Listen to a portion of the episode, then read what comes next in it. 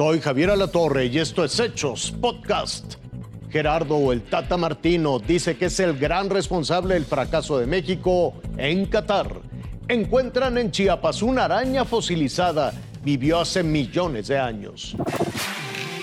Quisiera preguntarle primero eh, qué ha visto en selección mexicana para optar por este proyecto, un nuevo proyecto en su trayectoria, en su vida. Siempre me ha tocado mencionar eh, que México yo la veía como una de las selecciones que más había evolucionado a lo largo de estos últimos 20 o 25 años. El hecho de que México sistemáticamente ingrese a, a los octavos de final de las Copas del Mundo marca un poco el progreso. Aquellas fueron las primeras palabras de Gerardo Martino como técnico de la selección mexicana.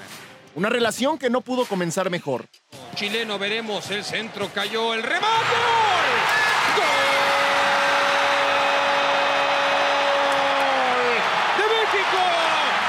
México! Ganó sus primeros 11 partidos bajo el mando del Tata, siete meses invictos que incluyeron el título de la Copa Oro 2019.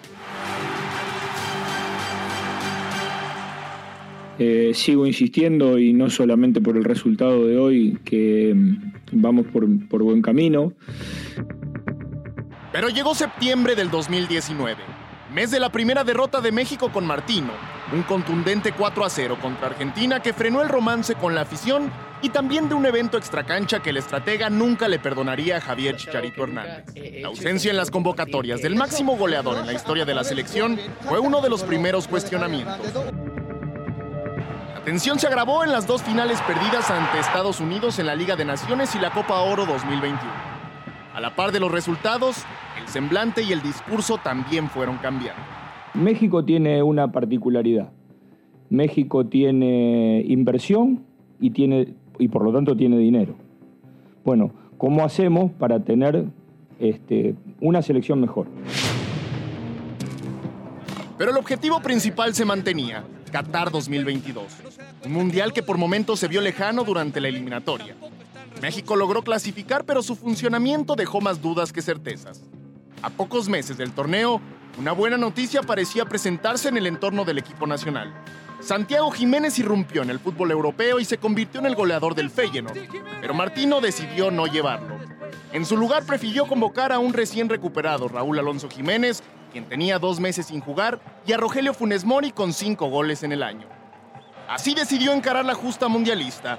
Martino se quedó con la suya, pero el tiempo no le dio la razón. México se quedó afuera de octavos de final por primera vez desde 1978. Y esa evolución, aquel progreso que había convencido al Tata Martino de tomar las riendas de la selección, terminó, precisamente bajo su gestión. Gabriel Guzmán Gasque, Azteca Deportes. Más allá de ser una piedra preciosa, el ámbar de Chiapas es una joya para la ciencia. En una de estas piezas recolectada en 2019 en Simo Jovel, fue descubierta una nueva especie de araña fosilizada. Es el más antiguo que nosotros tenemos, es decir, no se ha reportado a nivel mundial eh, algún otro representante del, del, género Timoites. Se llama Timoites carboti en honor a Gerardo Carbot, un importante paleontólogo con más de 20 años de experiencia en Chiapas. Es un honor este, que uno lo reconozcan de esta manera, ¿no? nombrar una especie, creo que es el, el sueño de, de, de todo este, investigador. El investigador Miguel Villafuerte encontró tres ejemplares, dos machos y una hembra, en pequeñas piezas de aproximadamente un centímetro. En realidad son organismos muy pequeños. Eh, tienen por lo regular los ojos proyectados hacia arriba y los órganos reproductores en forma de guantes muy, en, muy engrosados. Esta araña vivió hace 23 millones de años, pero aún hay 11 especies del género Timoites que viven en Chiapas. Al tener también el registro fósil, podemos nosotros empezar a pensar que el género se originó justamente en, el sur de, México, ¿no? específicamente aquí en Chiapas, hace 23 millones de años. Las piezas se encuentran en resguardo en el Museo de Paleontología de Tuxtla Gutiérrez y se han convertido en la puerta a futuras investigaciones sobre la vida en Chiapas hace más de 20 millones de años. Alberto Chamenira, Fuerza Informativa Azteca. Hasta aquí las noticias, lo invitamos a seguir pendiente de los hechos.